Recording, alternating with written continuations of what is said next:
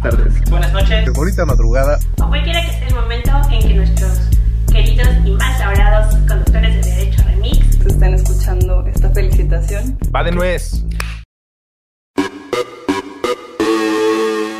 Este episodio se grabó en vivo al compás de una buena plática, unas chelas bien frías y mucho don caracol. Todo esto en la mejor compañía. Ustedes, nuestra querida comunidad.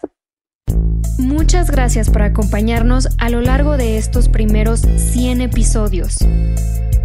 Seguiremos trabajando para darles el mejor contenido de derecho con mucho amor en forma de podcast. Gracias.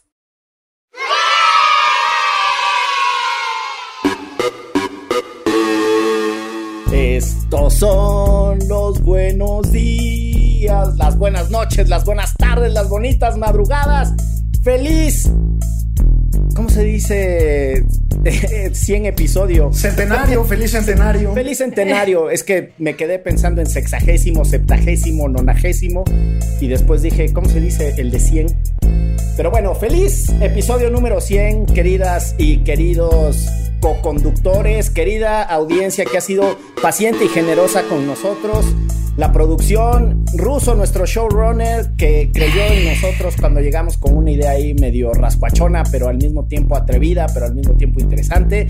Felicidades a todo el mundo porque llegamos a 100 episodios de derecho. O eso creemos, ¿no?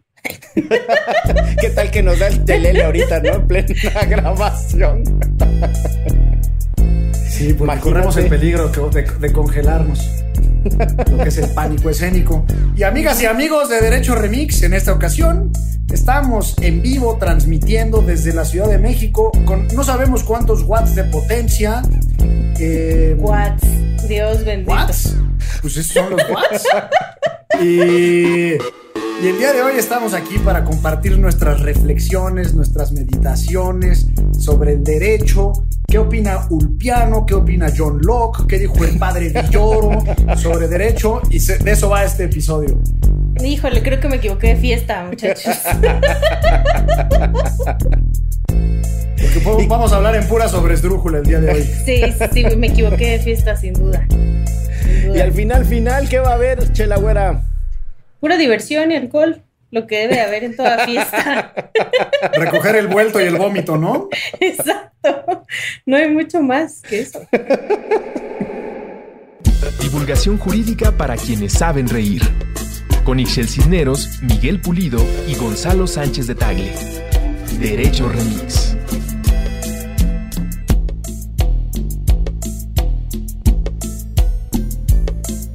Pues muy bien.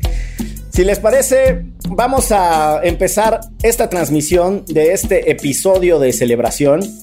Eh, y bueno, la producción nos hizo la invitación a tener una primera mirada a qué ha significado para nosotros esta aventura, cómo ha sido el proceso, tanto el de grabación, el de interacción entre nosotros, pero sobre todo el de conversación con la audiencia. ¿Cómo ven si le entramos por ahí? Después nos vamos a los comentarios que tan amablemente nos están haciendo en el Súbeme al YouTube. No, bueno, el de grabación me queda clarísimo que la gente que entró desde el principio ya se dio cuenta cómo nos estábamos poniendo de acuerdo en vivo. Pues está bien que conozcan cuál es el nivel de espontaneidad que nos manejamos. ¿no? Porque así, así es absolutamente siempre, ¿no? así, mesmamente. Mesmamente. Bueno, pues, ¿cómo, ¿cómo han estado para ustedes estos 100 episodios?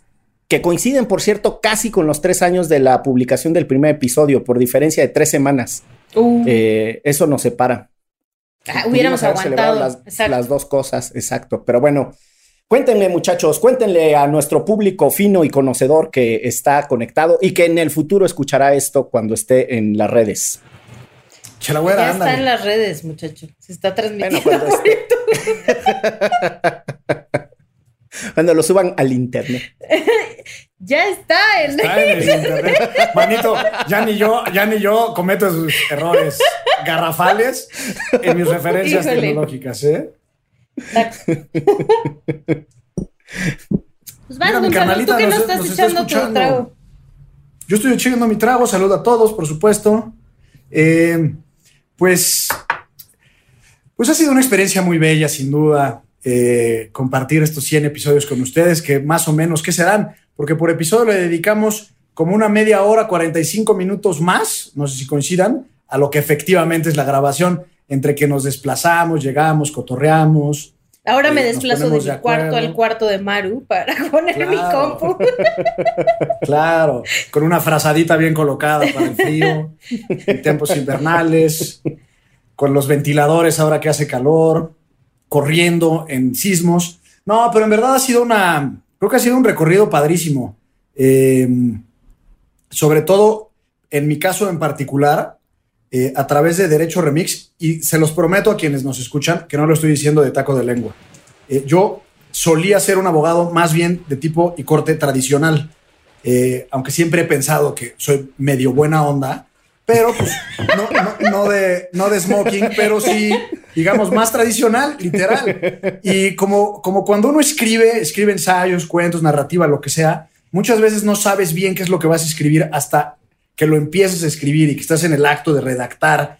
Y mientras vas avanzando en ese proceso, vas descubriendo pues muchas cosas de ti, muchas cosas de lo que quieres escribir, de lo que piensas, la profundidad, mucha o poca que tengas, pues se va revelando en el mismo proceso.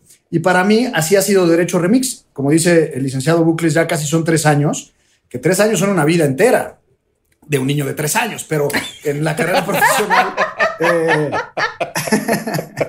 pero en la carrera profesional, pues estar con Miguel y con Ixchel, con ustedes, mis queridos, también me ha hecho reformular la manera en la que pienso de mi propia profesión, que pienso de otros abogados y abogadas, eh, y sobre todo la, la profundidad que el derecho puede tener en la sociedad. Lo he dicho mucho, que el derecho en realidad, eh, y es una reflexión que surge de Derecho Remix, que el derecho más que ser un elemento excluyente de la sociedad, debería ser un elemento que nos iguale a todos, porque al final del día es un diálogo que debería ser común a todos los ciudadanos y a las ciudadanas. Entonces, para abrir boca, esa sería mi primera reflexión respecto a lo que Derecho Remix ha significado para mí. Ándele. Qué bonito. Qué Qué bonito. Los, los ojos más jurisconsultos del periodismo transoceánico. Este, ¿cómo te digo? Diría don Petrus. Yo honestamente creo que este es uno de los proyectos en los que me subí al barco con Miguel Pulido desde el día cero, porque no es el único ni será el último, he dicho. Este, Confirmo. y, y- y creo que, mm, o sea, siempre le tuve mucha, como mucha fe porque me emocionaba mucho hacerlo. La verdad es que he estado en muchos proyectos y este es el que con más gusto voy y chacoteamos y honestamente nos hemos peleado eh, muy, muy, muy poco contadas ocasiones y peleado así feo, la neta es que ninguna. Entonces creo que al final, ya lo decía una amiga que tenemos en conjunto, Pati de Obeso, Miguel tiene muy buen ojo para juntar a personas que pueden trabajar muy bien en un mismo proyecto y ahí es donde conozco a Gonzalo y honestamente creo que em, sin Gonzalo no tendríamos derecho remix, ¿no? Porque... Hombre. No, bueno, si no, sería una plática de derechos humanos Miguel y mía, la neta. ¿no? O sea, y de lo que vimos ¿no? ayer, lo que vimos ayer, a la marcha a la que fuimos, o sea, cosas que, que, que convivimos en otros mundos y en otros espacios, él y yo, y tú eh, vienes a romper con eso y además a, también a nosotros cuestionarnos un montón de cosas, lo cual está súper, súper padre. Y, mm, y bueno, las personas que han pasado por la cabina, para mí este, también ha sido maravilloso. Ya vimos el video ¿no? que nos preparó la producción, pero justo lo que Yo más... casi más- chillo, ¿eh? Casi no, no, chillo. yo lloré, yo lo sigo viendo y lloro, o sea, de por sí digo, soy muy chillona, sí, pero estas cosas me pegan más. Justo cuando vi a la gente, ¿no? O sea, estaba muy emocionada y cuando empecé a ver a la gente hablar y en el que está más largo y hay más gente hablando, todavía me emocioné más porque además los conocía por sus arrobas, pero no en persona, entonces está muy padre saber quiénes son. Y, y pues al final eso, ¿no? O sea, tenemos una complicidad y un equipo bien chido con la producción, con Russo, que evidentemente desde el principio, como dice Miguel, nos creyó cuando además él estaba en otro proyecto total y absolutamente distinto, ¿no? Y dijo, órale, va, este, entremos, entrémosle a Puentes, no sabía ni quiénes éramos, pero el proyecto, pues no sé, le latió, supongo, o ese día estaba en un toque muy, muy chido y nos permitió, nos permitió ser parte en ese, en ese momento de Puentes y ahora de Sonoro. Y, y, creo que lo más valioso y lo más padre es que así como nos llevamos nosotros, podemos eh, como llevarlo más allá y poder platicar con la audiencia y hacer una comunidad bien, bien chida. Y la producción, Carla, Teo, en algún momento también Filio nos ayudó a grabar algunas cosas. O sea, creo que ha sido un equipo muy padre que, que todo el mundo le apuesta por, con gusto, ¿no? O sea, como que nadie dice como, puta, qué hueva, es martes, tengo que llegar temprano a la oficina a grabar, o me tengo que levantar ahora que yo me estoy durmiendo tardísimo viendo series. Es como, no, los martes es algo que uno hace con, con muchas ganas porque además em, eso, es una charla entre amigos de temas que nos importan y, y, la podemos compartir con un montón de gente que parece que también le importa. Entonces eso también está muy chido. Para mí eso ha sido lo más fascinante, ver que hay un montón de personas en el ánimo de discutir más allá de la broma del día, el meme de la tarde, em, que son pacientes con la honestidad de nuestra charla. No, este no es, este es un espacio de divulgación, este no es un panel de expertos.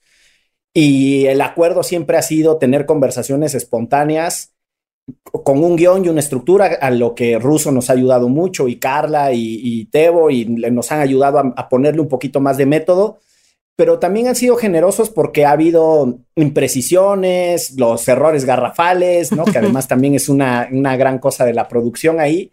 Y eso me parece que también nos acerca a las personas porque eh, yo tradicionalmente me frustré, vamos, yo me frustré porque tradicionalmente los espacios de opinión hablan desde una supremacía moral y a mí eso me terminó cansando. Y yo creo que lo que necesitamos son más diálogos horizontales. Es un accidente que seamos nosotros los que conversamos y es un accidente que surge eh, en el cumpleaños de mi querido amigo Rodrigo Gutiérrez, un profesor de, de, la UNAM, realmente un académico del Instituto de Investigaciones Jurídicas de la UNAM, muy amigo de Eric Estrada, y que teníamos un colectivo de DJs que se llamaba el colectivo Trapo, que teníamos un eslogan que era... Si no saben, Miguel era DJ. y el eslogan era, si no le arruinamos su fiesta, le devolvemos su dinero. Era un gran colectivo para, para matar el ambiente. Tú ponías el ambiente y nosotros lo destruíamos. Era un concepto invertido.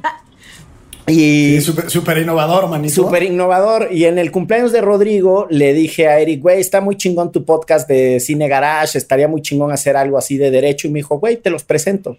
Y de ahí toda la historia es que llegamos con Russo, que nos dijo, pues va, juega. Que por cierto, Russo acaba de comentar eso, que siempre está Pacheco y que cuando Miguel le hizo la propuesta sí lo hiciste pensar y entonces tomó la decisión y que qué chingón. Eso. eh, les propongo una cosa. Vamos a, a, una tanda de interacción con los primeros comentarios mezclados con algunas anécdotas de, de los podcasts y después abiertamente que el, que el, público nos vaya tirando temas de, para comentar de controversia y los vamos agarrando al hilo lo más rápido posible, ¿no? Para también dar. Espérate, poquito... me faltan como otras tres de este. sí. Para Prometo ser breve. Yo los voy a contar rapidísimo. Eh, Mientras saludo a Gabriela Ortiz, a Eliete Martín del Campo, a Erika Alonso, muchísimas gracias por sus comentarios. Pero y pregunta a Eliete Martín que cómo es que la chelagüera no está tomando chela. Lo que pasa es que Jabalí, al parecer, ya patrocina la chelagüera, que en el propio live sale con la marca de Jabalí. Ya lo he dicho, no, no, no me patrocinan, al contrario. Yo sí, invierto sí. una gran cantidad en comprarle jabalí y lo que hacen es regalarme vasos. Está bien. Está Iván Benumea, querido amigo, que por cierto con su amparo puso de cabeza y obligó al SAT a que le entregara la lista de los créditos fiscales. Para que Saludos sepan. a Diana Amador, que seguro está con Iván Benumea. También. Y, y está mi querido Alfred José Alfredo Saldaña, un extraordinario laboralista, este amigo de muchos años y compañero de batallas en los tiempos estudiantiles. La verdad estoy muy conmovido por esto porque empezó como una travesura y ha ido tomando forma. Pero bueno, les decía, les voy a contar nada más dos cosas de los episodios que a mí me parecieron muy singulares. El primer, primer episodio que ya lo habíamos contado alguna vez y que dijimos, bueno, vamos a hablar de cómo está estructurado el federalismo. Entonces, Tras. Gonzalo nos empezó a explicar qué pedo con el federalismo. Y esto, Sí, mira. pues con el, con el canon, ¿no? Nos y entonces la cheladora se quedó con cara. ¿Y dónde está para quienes saben reír, no? En ese capítulo no me reí, imagínense. No salió, nunca salió al público esa grabación, porque sí estuvo del cacahuate, cabrón. Sí. Y el, el otro episodio que estuvo súper singular fue la vez que fuimos a platicar cómo nos sentíamos, hacia dónde lo llevábamos, etcétera. Cosa que yo agradezco que Gonzalo ha hecho mucho, insistiendo como vamos muy bien, pero hay que ¿Qué quieren hacer? ¿Hacia dónde vamos? Ha sido un gran, un gran motivador de, de reflexiones. Y muy Entonces guapetón, míralo. No, no, acomodándose su moño. Guapo, Es que, inteligente. quiere- nada más déjame presumo, porque este moñito no es de los que ya vienen hechos, sino viene, o sea, hay que, hay que estarlo tratando. Toda una cada- ciencia, cada- según entiendo. cada- Mi, Sí. cada- mi corbata sí. también me la hice yo, güey. Y entonces, No, el licenciado Se ve, Bucles se ve, se, se hizo un permanente. Se hizo un permanente para no fallarle a la audiencia con los chinos. Y Porque deben de saber que es lacio. de- eh, tengo el Todos pelo de Juárez. Todos los lunes en la noche se pone tubos y se pone un plástico y se duerme con el tubo y el, el plástico y ya los martes, ¡pum! De ahí sale el rulo. Sí, Ahorita van a ver, hay un rulo traidor que se me sale aquí. Ahorita porque con los audífonos se descompuso, pero está muy simpático ese. Pero bueno, la otra anécdota de los de un episodio singular, después de esa comida y esa reflexión, nos habíamos echado unos carajillos. Y traíamos ¡Es un pinche acelere en la grabación. Sí, es cierto.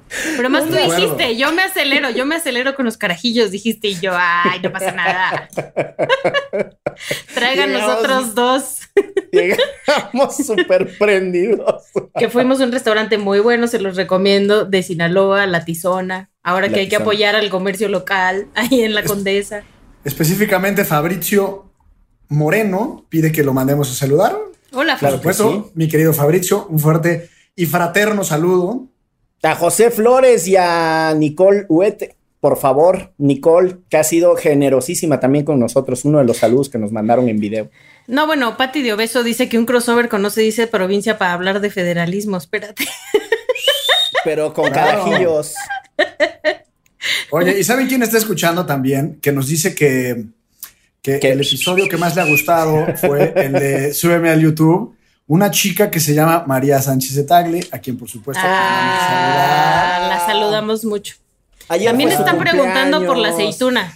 Ayer, Al final- ayer fue su cumpleaños, claro. Le mandamos también un abrazo cumpleañero, como no. Un abrazo cumpleañero y fraternísimo. Una extraordinaria litigante que han de saber que empezó el chiringo en el que terminó después Iván Benumea.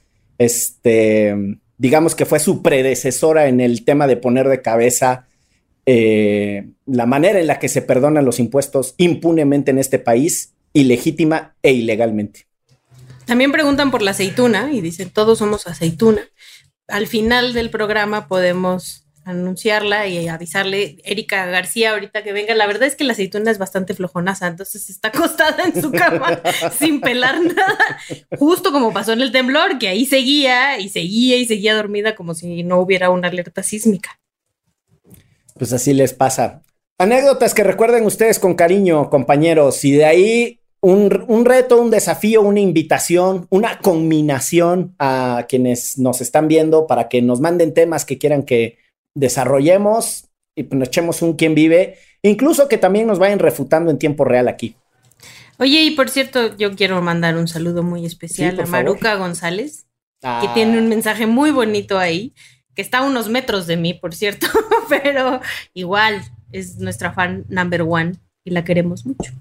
Sí, y con, con la trayectoria y sensibilidad política que tiene Maruca, lo que diga se recibe a corazón abierto. Gracias. Guerrillera Maru. Maruca le decimos. Gracias, Maru. Eh, pues tú qué recuerdas con afecto, manito, además de, de cuando nos confesaste que, por ejemplo, te gustaba Maná y te erotizaba las lecturas de John Jay, que por eso no las podías terminar. Claro. El, federal- el federalista te revira los ojos, manito, así de... Yo creo que el, el- el episodio, el episodio del que más recuerdo por las risas, que fue el menos jurídico de todos, es el episodio, no recuerdo el número, pero el último del año pasado, que se llama El recuento de los baños, en donde Ah. se revelaron muchas cosas. Que de, de los tres locutores yo soy el más alto. Recordarán eso. Re- hice re- dramáticas revelaciones, por ejemplo, que a los 14 años me tuvieron que extirpar de una ocho dientes y que en consecuencia no, no me hizo caso una chiquilla que yo andaba tras sus bigotes. Que- y además, en esa misma época fue cuando empecé a emplumar, es decir, empecé mi progreso evolutivo biológico. Y entonces tenía ocho dientes fuera, ya con pelo en pecho y un poco de barba. Entonces estaba muy complicado que alguien me hiciera caso. Eh, Aunque usted no lo crea. Porque hay mucho comentario de que qué guapo Gonzalo y no sé qué. Y bueno, hubo una época en la que a las niñas no les parecía tan guapo. Y, y, pues ese, ese episodio, la verdad, me, me recuerdo, lo recuerdo con mucho cariño y mucha risa.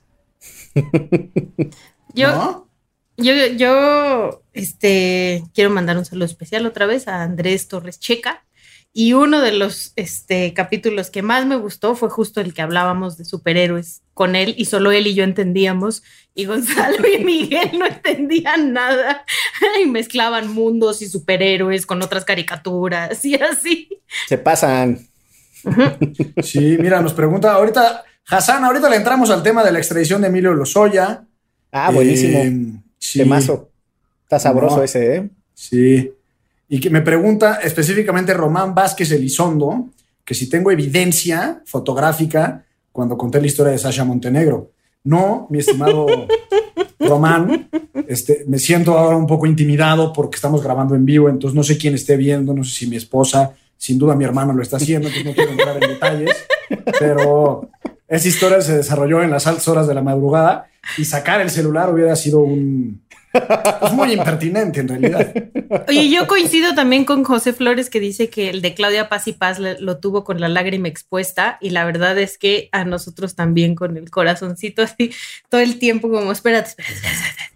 Respira, si no, aquí vas a ser un oso público y llorar este, en el micrófono, enfrente de la fiscal, además. Sí, sí, sí. Sí. Sí, No ¿por qué te lo perdiste nada. ese, Gonzalo? Porque estaba fuera de la República atendiendo unos compromisos familiares y este, creo que fue esa vez. Pero la Sí, yo otra, recuerdo ¿sabes? que- Adelante, Yo recuerdo que no estabas. Sí, no estaba. Cuando- ¿puedo ir por otra chela? Vaya usted, vaya usted mientras aquí le, le cubrimos las espaldas. Sí, Eh, nada más debo decir que a mí ataque- la producción no me dejó y me, y me amenazó que aunque se pusiera mi cerveza tibia, la tenía que tener ya aquí a mi costado. Pues sí, Pero yo también la tenía y ya se secó. Digo, y ya se acabó. Ya ah, se tenía que tener ¿no? dos. Tendría que tener dos. Pues traigo el Six aquí, ok, pero a mí no me gusta la cerveza vez, caliente. Yo le quiero compartir a la producción que me había traído esta Inano. Es una. Aquí está. Una cerveza de celebración que tenía yo ahí guardada. Em- trata de emular a una botella de champán y es la mm, edición especial del 2019 y qué mejor momento que este para destaparla y celebrarla. Nos dicen del ataque a Harfush y mm, les parece que ya vamos ahí entrando. Dicen que, un dicen que un crossover con estético unisex. Me han mencionado mucho esa cosa estético unisex, pero yo no sé muy bien qué sea. Ah. Aunque ya hubo uno, ¿no? Uno parcial. Bueno, dos en realidad, ¿no? Dos, ya Uno hemos De tenido la dos, Chelagüera además. con nuestra amiga Jimena Sí. y uno de nosotros, que fue además un poco sin querer, con... Con William. William, sí. No, y yo también uno con Rafa Rufus. Y tú también, Gonzalo. Yo con No, Rafa no, Rufus, pero sí. era concretamente un crossover con estética.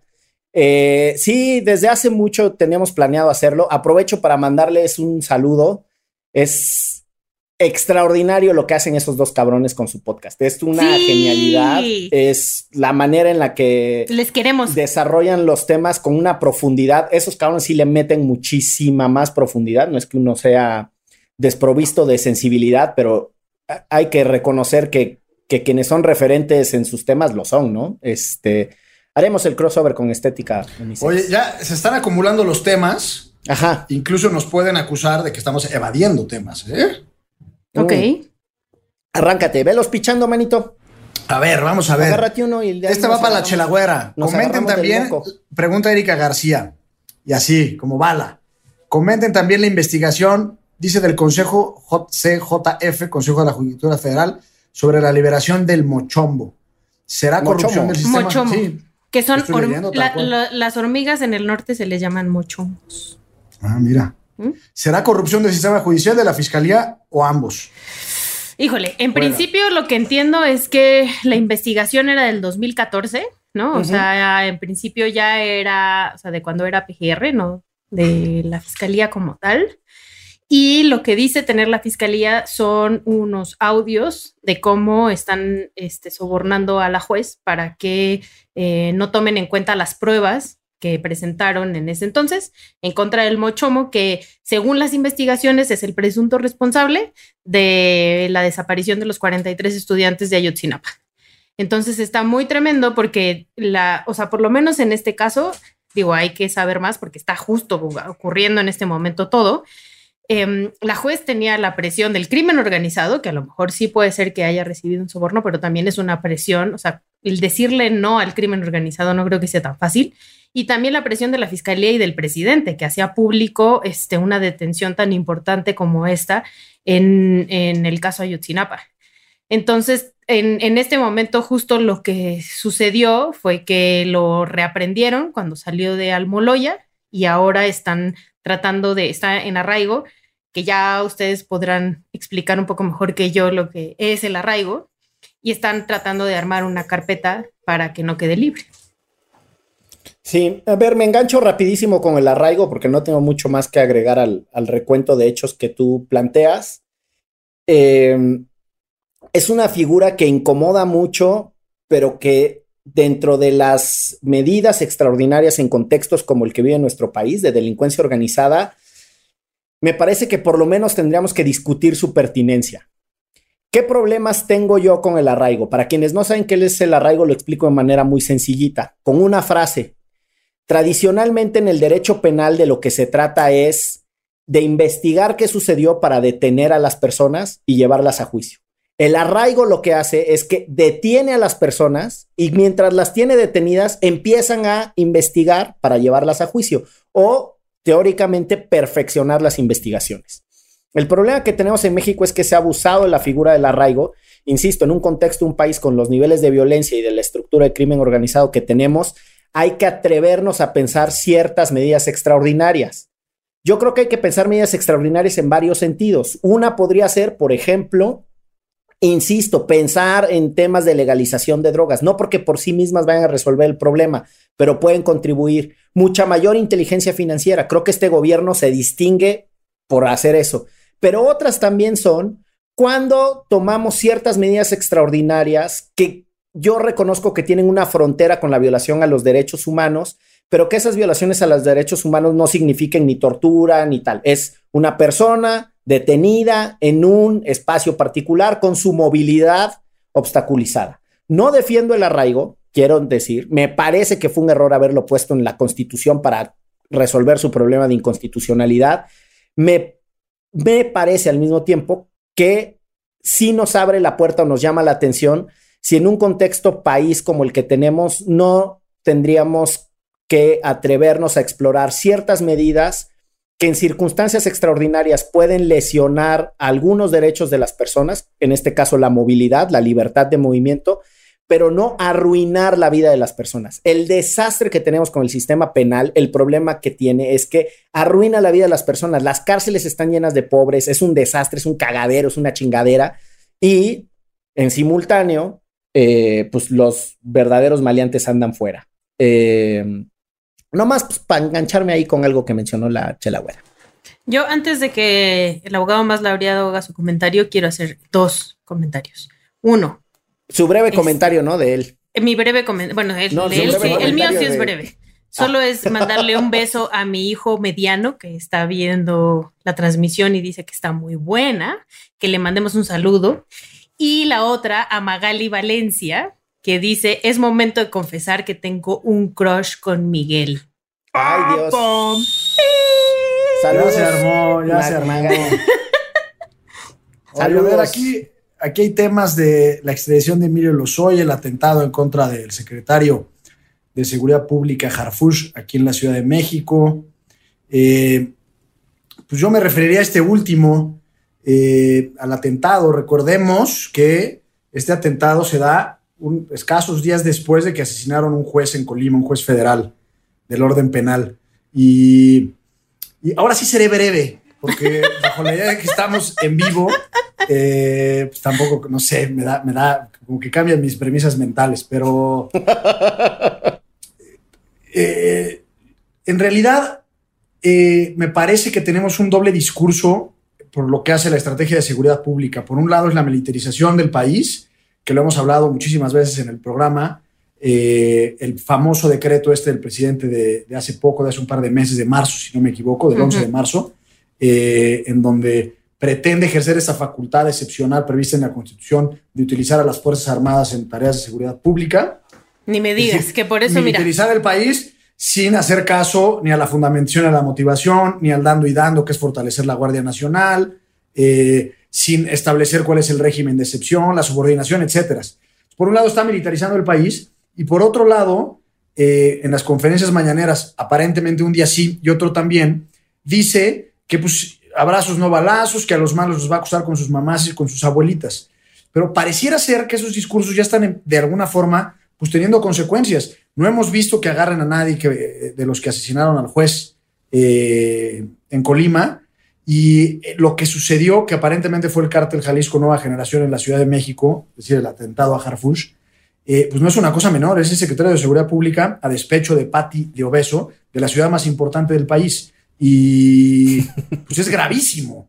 Eh, y en ese sentido creo que la estrategia no está funcionando. ¿Por qué? Sobre todo por la impunidad. Eh, no estamos viendo que hay resultados reales respecto a meter a la gente que debe de estar precisamente en la cárcel, que esté ahí. Eh, y concluiría diciendo que todo esto pasa por el fortalecimiento del Estado de Derecho. Yo tengo una especie de campaña personal a favor de las instituciones, no todas, aquellas que sirven, y aquellas que sirven eh, hay que fortalecerlas, no, no, no desestructurarlas, no quitarles el presupuesto, y me refiero a la Fiscalía o Procuradurías estatales, al Poder Judicial, a las policías civiles, porque pensamos que la seguridad pública solo es tratar de cachar a los malos, cuando en realidad empieza desde la prevención. Entonces sí, es lamentable lo que pasó a Harfush, qué bueno que está bien, eh, y pues eso. A mí, ¿saben qué me frustra? Pero así gacho, o sea, de verdad que se me prende la tripa. La respuesta sencillona, simplona, así casi les diría hasta vulgar, de que esto es síntoma de que vamos ganando la guerra contra los Sí, muy chafa, muy chafa. Es chafísima, vamos, o sea, yo llevo desde que sigo los temas de política y demás, escuchando esa misma respuesta. O sea, cada que pasaba una cosa gravísima o cada que se incrementan los homicidios, dicen, es porque los desestructuramos, les quitamos el poder y quedaron el efecto cucaracha. Quedaron ya solo unos pequeños cárteles. Están desesperados. Son patadas de ahogado porque les vamos ganando. No chinguen. Llevamos 25 años y yo lo que leo es precisamente lo inverso. Los niveles de atrevimiento del crimen organizado demuestran que se sienten en un halo de impunidad. Nada más ahí la dejo. Totalmente.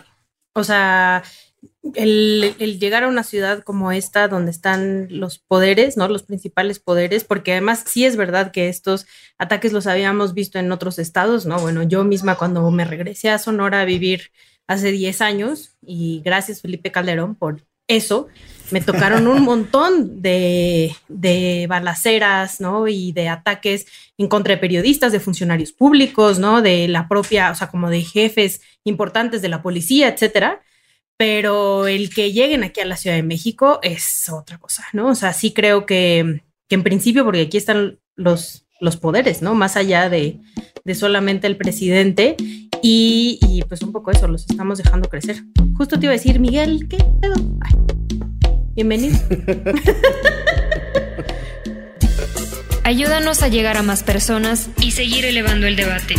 Conviértete en nuestro suscriptor en patreon.com diagonal antifaz. Por un dólar al mes tendrás acceso a contenido exclusivo y nuestro agradecimiento en cada episodio. Patreon.com diagonal antifaz. Todo el dinero que recibamos lo reinvertiremos en publicidad para incrementar nuestra audiencia y ser una comunidad más grande. Patreon.com diagonal antifaz. Elevemos el debate. Oye, hay otra pregunta sobre lo de Tomás Herón.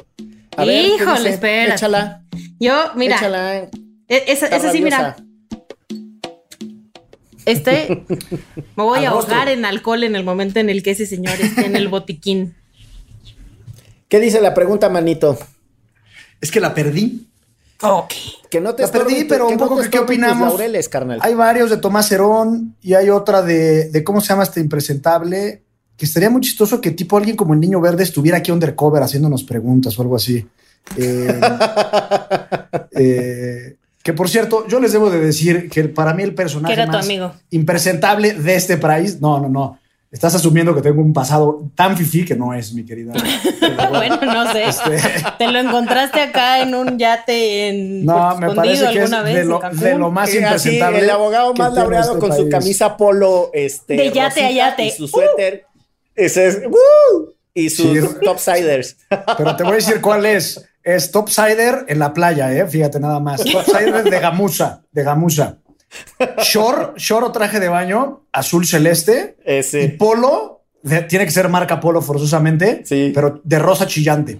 Sí, total. Para que, pa' que no haya duda de que aquí ando, ¿no? Oye, me regañaron porque no tenía estos audífonos y los otros se oían muy, muy fuerte, pero acá Mira, pregunta- mi chino, no me deja beber. Sí, a mí me tiene todo despeinado. Siento que cada que, el- pero pues, ese es lo que, los sufrimientos que tenemos eh, que sobrellevar por agradar al fino público de Derecho Remix.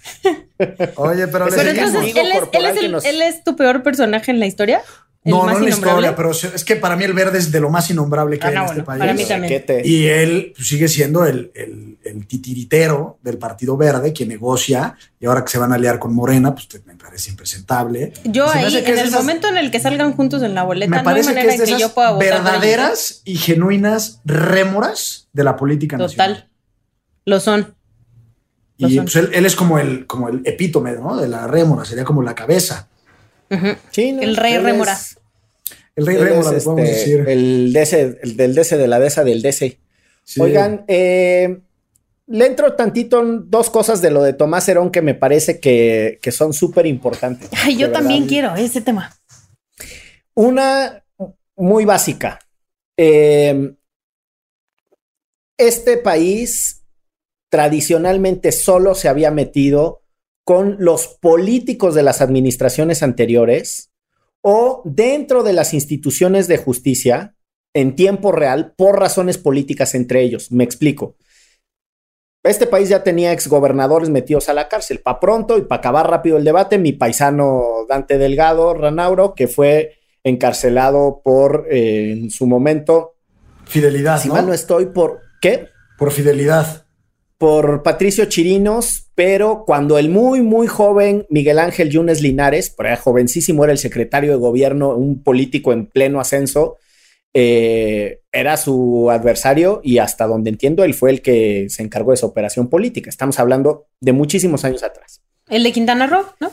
Eh, el de Quintana Roo, Mario Villanueva, pero además ha habido otros, ¿no? En el proceso.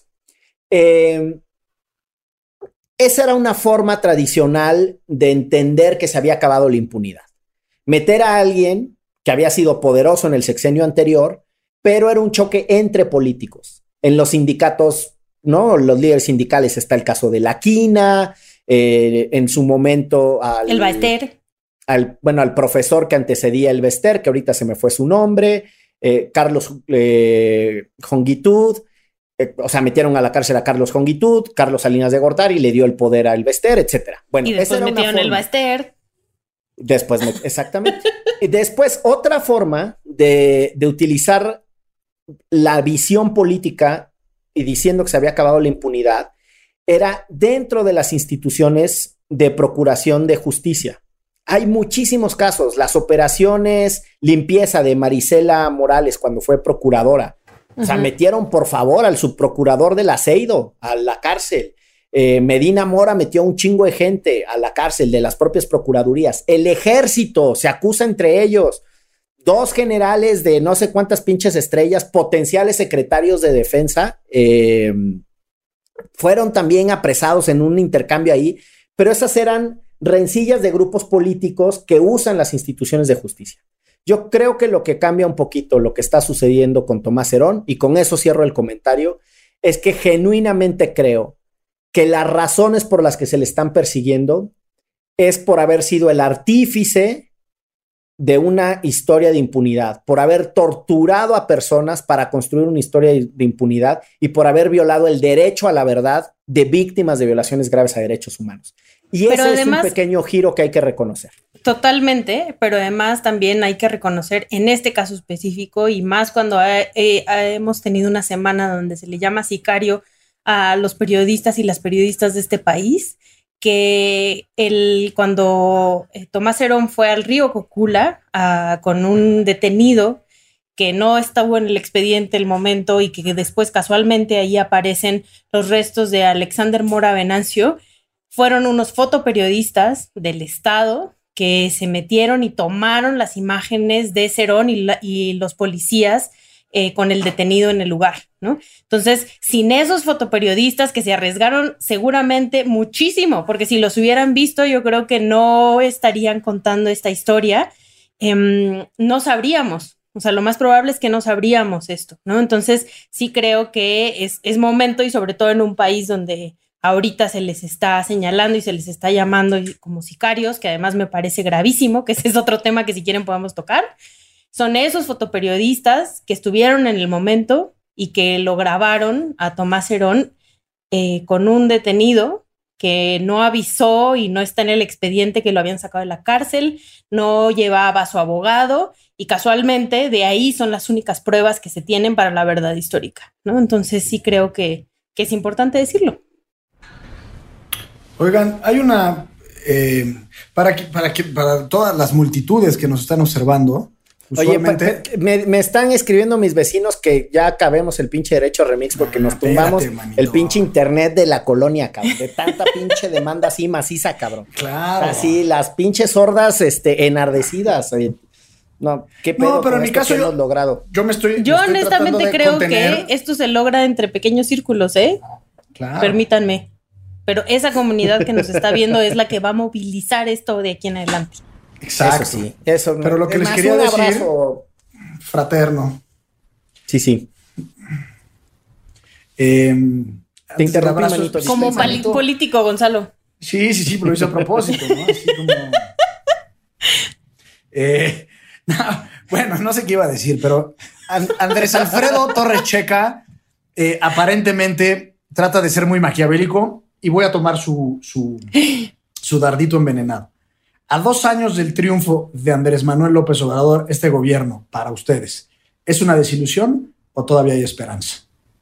La hago propia. Yo les quiero compartir, bueno, A, que este programa no discrimina ideologías, no discrimina partidos políticos, preferencias electorales de ningún tipo. Bueno, la verdad es que si Calderón quisiera venir, sí, lo, sí pensaría en yo participar. Sí, Honestamente. bueno, tienes razón. Quizás Mi madre. Calderón, mi madre sí, Calderón. sí, no sí, quiero sí. estar en Derecho Remix, por favor. Ni madre Calderón. madre. No vas a estar Calderón. Exacto, coincido, coincido con Calderón. Hashtag ni madre Calderón. Sí. Con, derecho, con Derecho Remix no. Este, y el niño verde, obviamente, tampoco está invitado. Pero bueno, hay, hay algunos personajes impresentables que podrían eventualmente estar invitados. Por ejemplo, un Que por, que por cierto, alguien pregunta que quiénes son los peores impresentables. Ahí ya colocamos dos, ¿no? En los que Sí. estamos en consenso. Que coincidimos. El del año pasado fue, ¿cómo se llama este efímero y muy fugaz gobernador de Baja California? Que nadie se va a acordar de él. El que recién perdió en la Suprema Corte. Bonilla, Bonilla. Ah, Bonilla. Que me dio mucho gusto, ¿no? que todavía es. Ya lo sé, pero va a estar tan poco tiempo que no va, a no va a ser relevante en la historia de este país. Y no lo podemos invitar porque pues, ya no es gobernador, pues Ya no es pele. gobernador, va a ser uno más del montón. Pero bueno, Pero usted eh, termine su argumento, abogado, por favor. sí, que yo no quiero decir la que yo voté por Andrés Manuel López Obrador bajo la idea de que era un cambio, que era necesario un cambio urgente en este país. Eh, y durante su primer año y medio, más o menos, eh, yo estaba con la idea de que López Obrador traía una batalla con factores reales de poder que no necesariamente era muy claro o muy evidente. Metió al abogado de- de- del PRI a la cárcel, metió a ciertos exsecretarios de Estado, y en, esa, en, esa, en ese combate yo asumía, bueno, está tomando ciertas decisiones, aunque no me pareció la cancelación del aeropuerto, o sea, yo no voté, pero hubiera votado para que se quedara. Eh, lo entendí también en una lógica así, Pero para mí cuando cayó un poco de mi gracia fue en la actitud que tomó en contra del movimiento feminista y sobre todo en las marchas del 11M, me parece, Chelagüera. 8M. 8M. Eh, ahí dije, ¿qué le pasa a este compadre? O sea, como, ¿por qué arremete en contra de la mitad de la población por una demanda legítima? Y entonces ahí, digamos que, que, que ya me empezó a, realmente a generar cortocircuito. Eh, y, y, y, yo no sé si sea un tema de esperanza o no, pero a mí lo que genuinamente me preocupa de este gobierno es el embate directo en contra de las instituciones. Habrá unas buenas, unas malas, pero vimos el CONAPRED, ahora vemos la Comisión Federal de Competencia, el Instituto Federal de Telecomunicaciones. Gravísimo me parece esta batalla que está teniendo contra el Instituto Nacional Electoral para tratar de, de deslegitimar tanto a la institución como a los consejeros y quizás es el preludio para deslegitimar un resultado electoral en el 2021. Y yo siempre he sido de la idea que un líder político, en este caso un presidente, será medido y evaluado eh, en función de lo que construya hacia el futuro. Los hombres y las ideas, pues al final podrán ser inspiradoras eh, y podrán ser buenos testimonios, pero lo que queda y lo que permanece es aquello que construyan, algo tangible. Y yo no sé, y probablemente no estén de acuerdo muchos conmigo, bueno, lo sé de cierto, pero no sé qué está realmente construyendo López Obrador. Y al final, el otro día platicando con un primo, me decía que quizás López Obrador está jugando a la especie de Judas. Está, digamos, eh, eh, jugándole a, a, a, al que está derruyendo ciertas cosas para construir sobre cenizas. Puede ser, pero en realidad no lo sabemos. Esa es una hipótesis interesante, pero no creo que él quiera pasar como el Judas a la historia, ¿no? No, a ver, yo creo que el, el presidente de repente... Yo dije que quería mucho a Andrés Torres Checa, pero ahora ya lo estoy pensando después de esta pregunta. Digo, que nos quiere poner en un brete. No, eh, a ver, el presidente de repente se pone como mapache frente a basurero, cabrón, así como tira manotazos y a ver qué encuentra y no, porque él está cómodo en el caos. Es un hombre formado en la oposición, en la adversidad, sintiéndose atacado, el conflicto político como esencia y vamos, la literatura de los populistas te explican, ¿no? O sea, esa inestabilidad y esos ánimos caldeados, a esos güeyes, como él mismo dice, temple de acero, mente calma, no sé cuál, pues él está en su jugo, cabrón. No se trata a veces, me parece a mí, todo sobre él, difiriendo bastante con el abogado más laureado, sino también sobre lo que en realidad estamos defendiendo. Yo creo que está bien que le meta esa pinche sacudida a las instituciones, porque las que valen la pena se van a defender. O sea, yo que trabajé por muchos años el tema de las, las llamadas organismos públicos de derechos humanos o las comisiones nacional y estatal de derechos humanos y los institutos de transparencia, cabrón, están ultra sometidos a los gobernadores y están, son, un, no todos, hay personas como en todas partes muy valiosas. Yo hice grandes amigos en esos espacios, los atesoro y los mantengo, pero ellos saben, yo fui muy crítico de ambos sectores, del de los OPDHs y del de los institutos de transparencia, llenos de burócratas. De hueva, cabrón. O sea. ¿Te está saliendo un sí, acento como norteño y recio, licenciado? Está bien, cabrón. Bien, me estoy bien, encabronando, güey. Vamos a movernos o sea, así pasa. Entonces, sí creo que está bien que, que se sacudan algunas instituciones. El pre, o sea, comparto muchas de las cosas que dices, pero lo que creo es que si las instituciones no hacen su chamba, las va a tumbar, pero las va a tumbar este vato o las va a tumbar un pinche guango que las capture por dentro. A las instituciones hay que defenderlas de los ataques externos, pero también del cagadero que les han hecho poniendo a cualquier... Eh, Entonces estamos de acuerdo en más de lo que dices, Milik. Perdón, mi querida Chelagüera, porque en realidad eh, seguimos hablando en negativo, o sea, de lo que López Obrador está atacando. Y coincido contigo, quien valga la pena y que tenga la gallardía y los trompiates para defenderse, juegue. O los ovarios, Valga. para hablar en términos, en términos equitativos. Eh, pero en realidad, lo que no veo todavía es qué es lo que está construyendo López Obrador. También en eso estoy de acuerdo. Y ya, y cierro con una reflexión muy básica, una paradoja. El presidente cita mucho a Juárez y a Cárdenas. Cabrón, Juárez no dijo, este, se acabó el pinche matrimonio religioso y ya, cada quien, ay, el Estado les va a distribuir este mil pesos para que cada quien, no hay madre, cabrón. Creó el registro civil. Oye, dice Fernanda Fuentes, y coincido con ella, y cita, el presidente a veces se pone como mapache frente a basurero, es la crítica más certera que escucharé hoy. coincido contigo, Fernanda. Bueno, el, el, mi punto es que el presidente usa sus referentes, pero de una manera muy tramposa.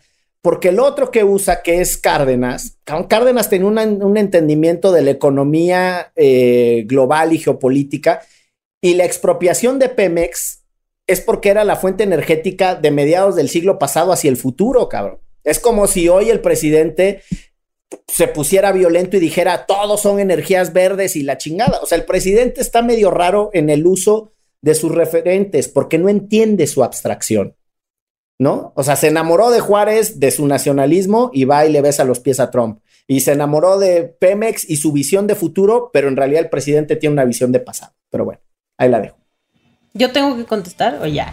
No, nos podemos mover pues mira, aquí hay, aquí hay para agarrar más. Aquí hay un par de preguntas eh, sobre lo que sucedió con el famoso Tratado de Libre Comercio de América del Norte 2.0, llamado TEMEC. Eh, este, pues entra leche la güera, que cómo lo ves, que qué opinas de su artículo 19. Espérate, hermano. Analízanos. Creo que este, prefiero hablar de lo que opino de Andrés Manuel. Es que hay, mucho, hay muchas preguntas sobre el tema de derechos de autor que nuestros amigos de 3RD. Yo creo que tenemos que invitar a Luis Fernando de la R3D para que nos oriente sobre este tema, porque además yo todo lo que pone Luis Fernando lo retuiteo y todo lo que diga Luis Fernando le creo. Pero la neta es que así como que, no, espérate, yo puedo dar una cátedra al respecto y por qué está mal el pedo, no, espérate. Es un referente nacional, regional e internacional, ese Luis Fernando García en sus temas. y hace unos cheesecake. Uh.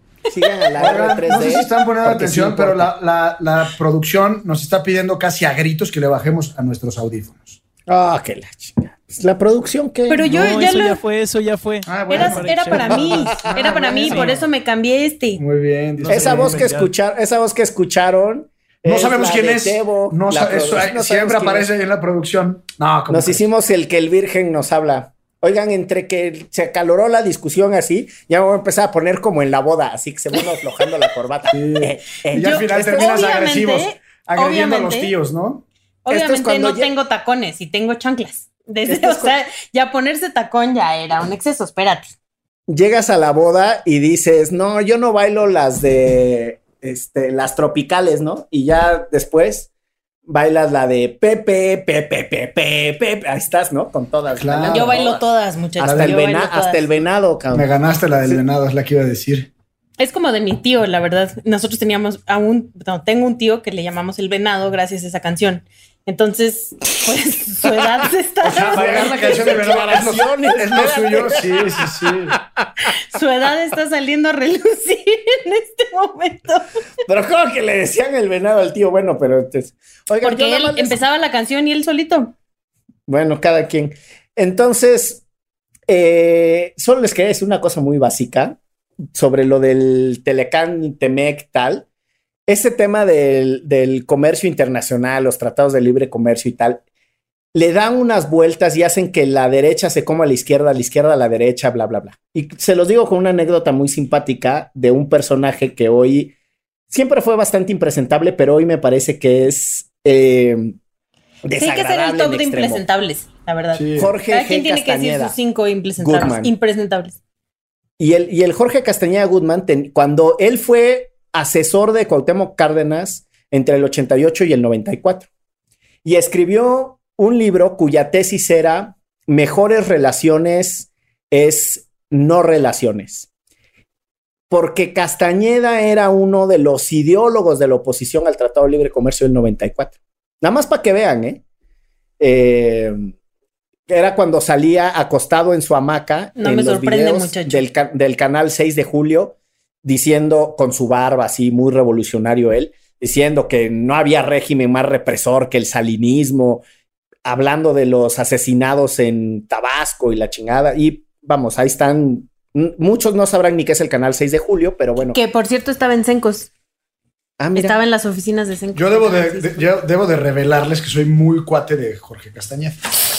Tras. Yo sé eso. Alguna vez el abogado me contó cuando le llevaron su caso ante el sistema interamericano para eh, sus candidaturas independientes. No, yo lo único que digo es que Jorge ha dado unos cambios eh, sobre ese tema de libre comercio, no libre comercio, etcétera. Y quiero insistir, mi argumento principal. es un tema que se troglodita las convicciones y la congruencia de izquierda, derecha, centro, arriba, abajo, izquierda, derecha. Volvemos a la boda. Volvemos a la boda. Left, right. Sí, claro. Left, right. ya en ese momento de la boda ya estás muy pedo Ya y ni ni te hablas sabes ni la inglés ni nada. Ya dices, ya dices, rice, rice, rice, ¿no? Rice. Pues muy bien. Dice Luis Ángel Medina que si voy a acabar con la corbata en la frente a lo Karate Kid, ¿cómo no? Les regalo esa estampa de final de episodio. Yo tengo que hacer un comentario sobre súbeme al YouTube, ¿no? O sea, hay gente que me atacó al respecto por publicar eh, la intimidad de Miguel y de Gonzalo, porque después con el video del caníbal es tu también. vocación de periodista. Claro. Usted, usted Y eso ¿cómo es encuentra todo. los materiales? Como dirían Eso es, nuestros amigos jesuitas, eh, la verdad nos hará libres. Y yo solo quería compartir la felicidad, no es como que fuera algo que... y, y tanto que salió nuestro video final, la gente... Bueno, yo sí debo de a mí me hablaron un par de, de productores. Ah, ya estás, ya estás. en No acepté las ofertas, no me llegaron al precio, pero me hablaron. Ah, pues está bien, está bien, pero tú hasta que no actúes al lado de Diego Lugo y Gabriel García. Exacto. Oye, yo creo que tenemos, hay que dejar pendiente un buen episodio para temas internacionales, porque mucha gente nos está preguntando sobre la visita de Andrés Manuel López Obrador a Estados Unidos a ver a Trump, sobre el Tratado de Libre Comercio, las leyes secundarias que se publicaron ayer en el Diario Oficial de la Federación, etcétera. Pero ¿y creen que Entonces- Andrés Manuel se atreva a decir algo de migración? ¿Qué va a decir? Por favor, por favor, ¿qué iba a Es que a mí, decir? a mí, a ver, si todo político saca raja como, como regla general, o sea, no puede ser nada que no te beneficie en política. Así es la política, nos guste o no nos guste. Eh, entonces, López Obrador va allá porque algo, en algo le conviene, ¿no? A pesar de que todos los especialistas y expertos pues dicen que en realidad la neta como que no tiene mucho sentido que vaya a visitar a Trump, sobre todo en el proceso electoral. Es un poco como cajetearla con sus proporciones guardadas, pero con la invitación que le hizo Peña Nieto cuando era candidato, ¿no? Es como validar X, lo que sea. Eh, pero pues habrá que ver cuál es la raja que saca López Obrador de esa visita. No es un tema migratorio, no es un tema económico porque ya está el Telecán. ¿Y vieron que subieron las remesas? Yo eso me pareció rarísimo.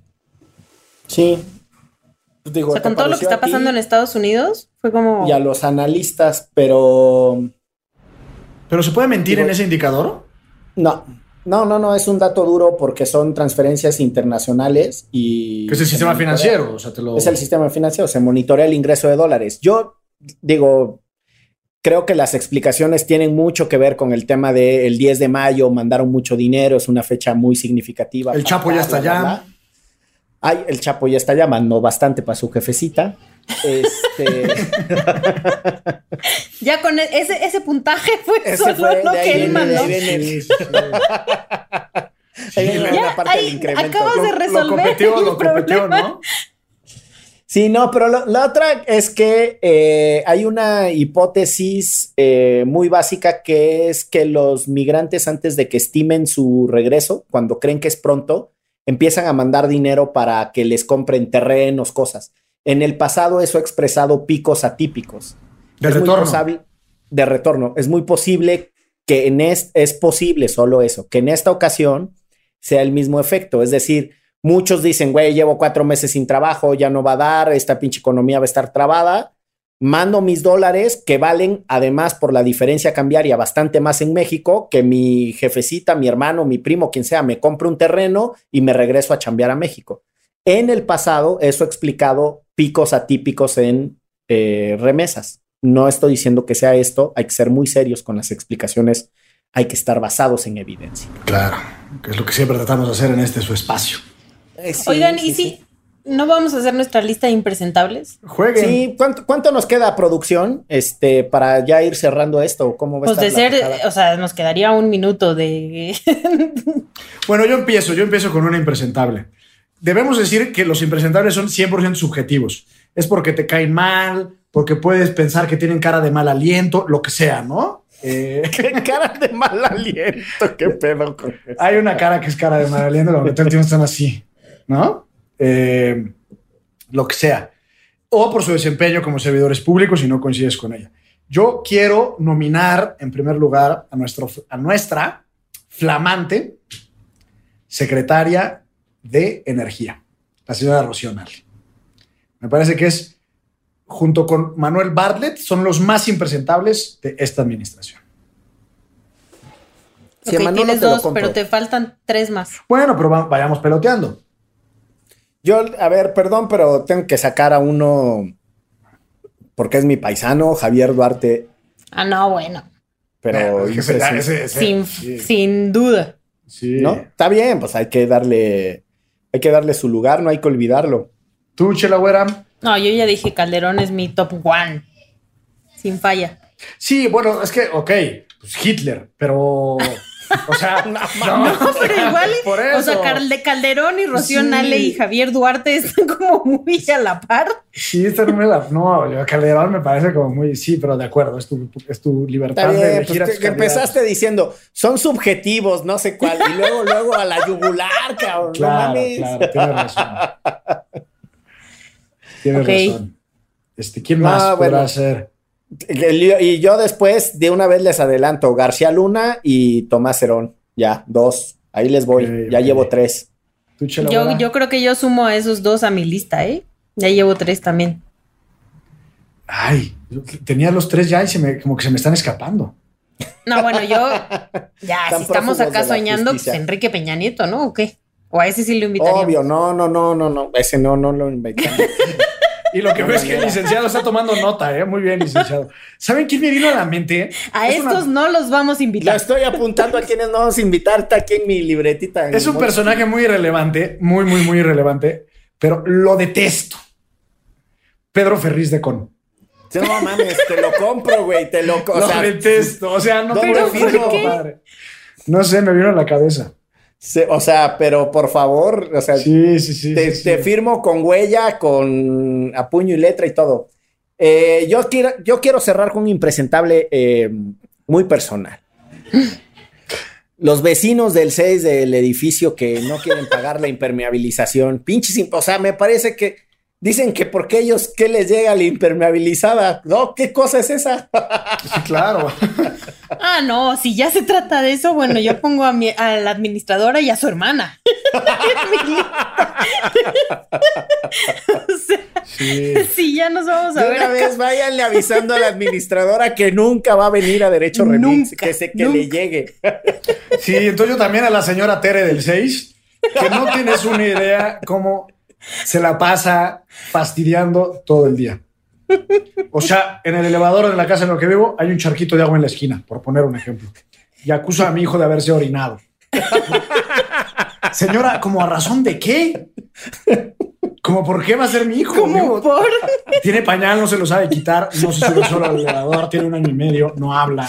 Este, y de hecho ahora en la pandemia ya las pocas palabras que sabía las ha desaprendido. Es decir, pero así todo. Me, me agarró ya como de su, de su güey. Todo lo que pasa, el sismo, todo, todo. Bien, toca. Dile, nunca la vamos a invitar a Derecho Nunca Remix. la vamos a invitar. Sí, no, que no, le vaya no. quedando claro. La que- próxima vez que la veas, dile. Sí. No, que le llegue un anónimo, que le llegue un anónimo. Nunca la vamos a invitar a Derecho No, el otro día fue una situación Anónimo. muy incómoda porque yo venía bajando, venía bajando el elevador toca, o sea, se para en su piso y ella como que venía en son de paz. Buenos días, buenos días. Lo normal es buenos días. Y tú le dijiste buenas tardes, buenas tardes. Bonita madrugada. No, no, no. La ignoré completamente, no contesté nada. Me quedé así. Actitud de elevador. Y estuvo muy incómodo el descenso del piso 6 a la planta baja. Yo con mi bueno. administradora y su hermana hago lo mismo, la verdad. Se lo han ganado a pulso. Sí. Ay, pues el próximo saludo a Derecho todo el mundo. Va a ser el- análisis del trabajo de la Procuraduría Social de la Ciudad de México Uh, en resolver sí. los problemas de los condóminos de esta H ciudad. Nos manda eh, atosigantes mensajes la producción de que después de los impresentables, por favor, hagan un esfuerzo para despedir. Pues, ¿Qué se cree la producción ni que nos No controla? nos pongan palabras en la boca, eh, por favor. Aceituna. Aquí puro amor. Ven. ¿Saben quién es otro impresentable también de primera categoría? Ya dije el niño verde como epítome de lo vulgar y lo grotesca que es la política mexicana, pero también este muchacho, que es como Dorian Gray, el rubio, exgobernador de Chiapas. Ah, no, sí, ese está pa'l traste, cabrón. pa'l Que pensó que, tuvo- pensó que casándose con Anaí ya era como Peña Nieto. Sí, sí, sí, sí, sí. Ya le Chance metería en ese equipo a Bárbara de Regil ahora que lo pienso, ¿eh? ya se está. Bien, dice Sí. un comentario, ya se está saliendo de control esto. Sí, sí, Oigan, Esperen, Pues bueno. porque ¿qué pasa? quiero enseñar aceituna. Pero Ah, tiene que comer para poder venir, porque si no, Ah, no se sí, levanta. sí. Aceituna. todos somos aceituna. ¿Qué Mira, estás dando un cigarrillo o qué? no, son unos premios. Son sus premios. Ah, ya. Saluda a la banda. Ya dice que gracias, que ya se va a dormir. Que ya se va, que, que buen- que- qué bueno que la Y qué despertaste. buen que programa. tiene- que tiene que volver a dormir. Sí. Pues bueno, siendo las tantas de la noche del día de los hechos, queremos agradecer a todas las personas que se conectaron hoy con nosotros, a todas las personas que creyeron en este proyecto, desde quien lo escuchó por primera vez mientras mezclábamos música en el cumpleaños de Rodrigo Gutiérrez, Eric Estrada, pasando por todos los que nos ayudaron en cabina, el boludo Durán, Gonzalo, no este Gonzalo, un tocayo que tenía, que tiene porque sigue vivo, Saludos al Eh, tocayo. que nos grabó eh, muchas veces, eh, un chingo de gente, y yo de manera personalicísima le quiero agradecer a las personas del Open Society Foundations porque hace muchos años, hace cuatro años, les dije, acompáñenme en crear una cosilla ahí que ayude. Y las primeras rentas de cabina y las primeras cosas que, logramos hacer en Antifaz se pudieron hacer por un donativo pequeñito, entendiendo lo gigante que es el Open Society Foundations, pero muy atrevido porque ni siquiera era una institución, no era una tradicional ONG. Eso nos ayudó a existir. Este, pues esos son mis agradecimientos, muchachos. Les, les paso la palabra para que den los propios. Pues yo, primero que nada, Miguel, ¿no? Por invitarme, por impulsar a que este proyecto siguiera, por poner el varo, por eh, convencer a Russo, por tener la idea, por ser mi amigo, por un montón de cosas que tengo que agradecerle. Y también eh, a Gonzalo, porque insisto y lo vuelvo a repetir, sin Gonzalo no sería Derecho Remix lo que es, por más que Miguel y yo hablaríamos de cosas más aburridas, creo que de lo que hablamos ahora.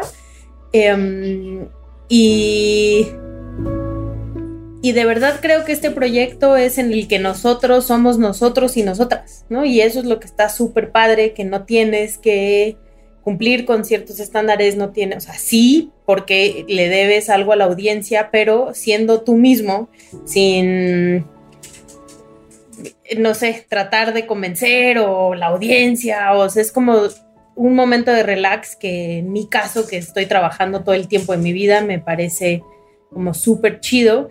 Y a Russo, a Teo, a Eric, a Julio en su momento, que también era nuestra voz de Derecho Remix, que por cierto, soy su fan.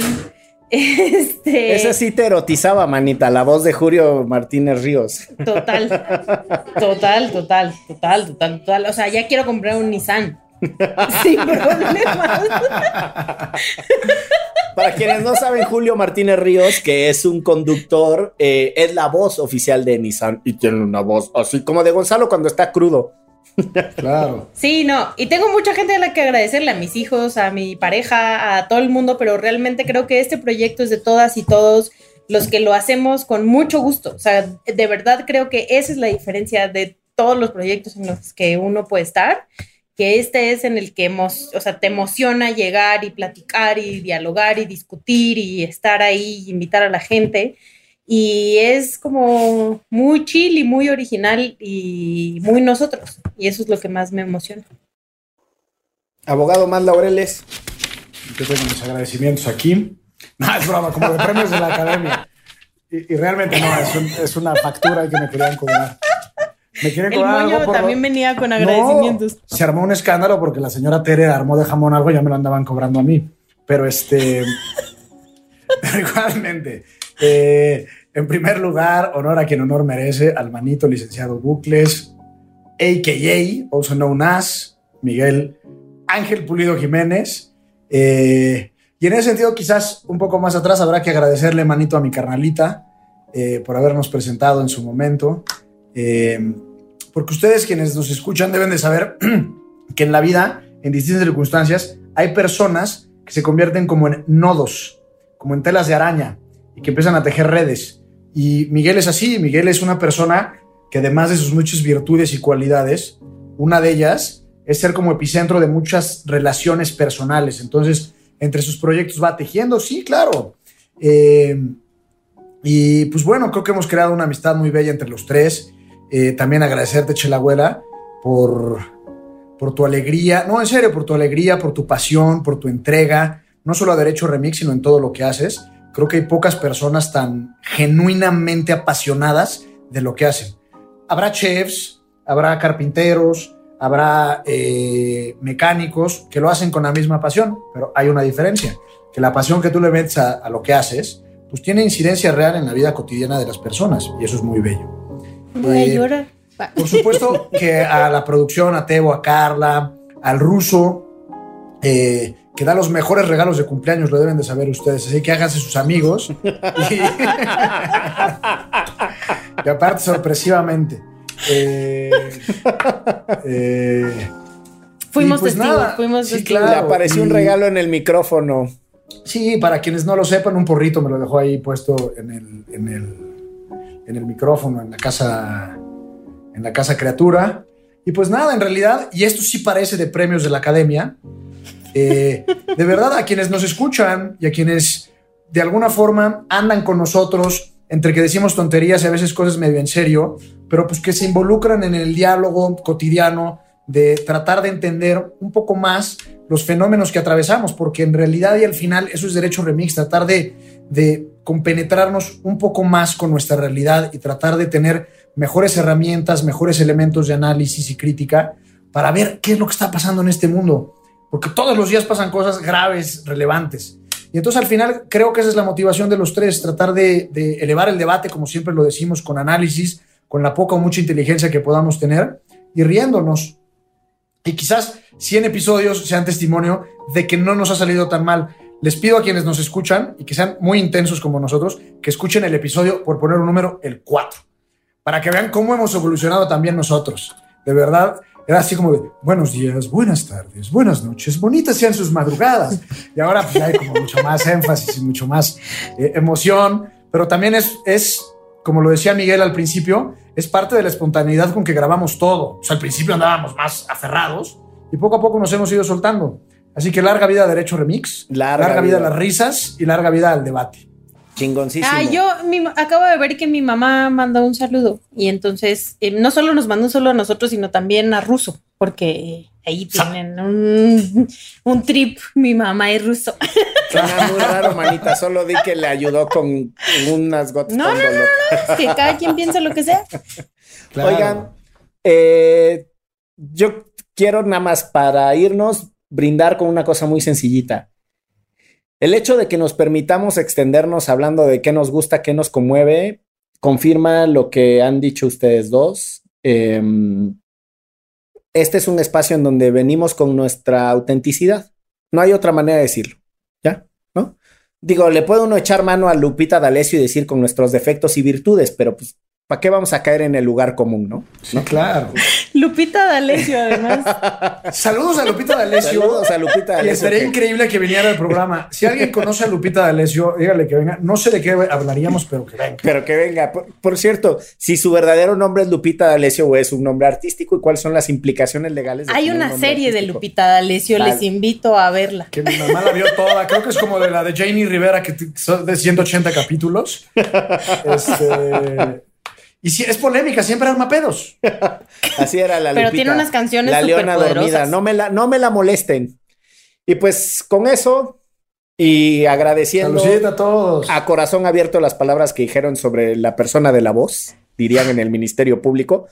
Este, los quiero un queremos. chingo y quiero un chingo a la audiencia y quiero un chingo a la sí. producción, de verdad, con cariño. Es un proyecto hermoso. Gracias. Salud. Saludcita. ¡Chao! Esto fue Derecho. ¿Derecho? No. ¡Vámonos! Remix. Remix. Derecho remix. Gracias, produ- Esto fue gracias Derecho producción. Remix. Gracias a quienes nos escucharon. Gracias, Teo. Saludos. Gracias. Bye. Divulgación jurídica para quienes saben reír. Con Ixel Cisneros, Miguel Pulido y Gonzalo Sánchez de Tagle.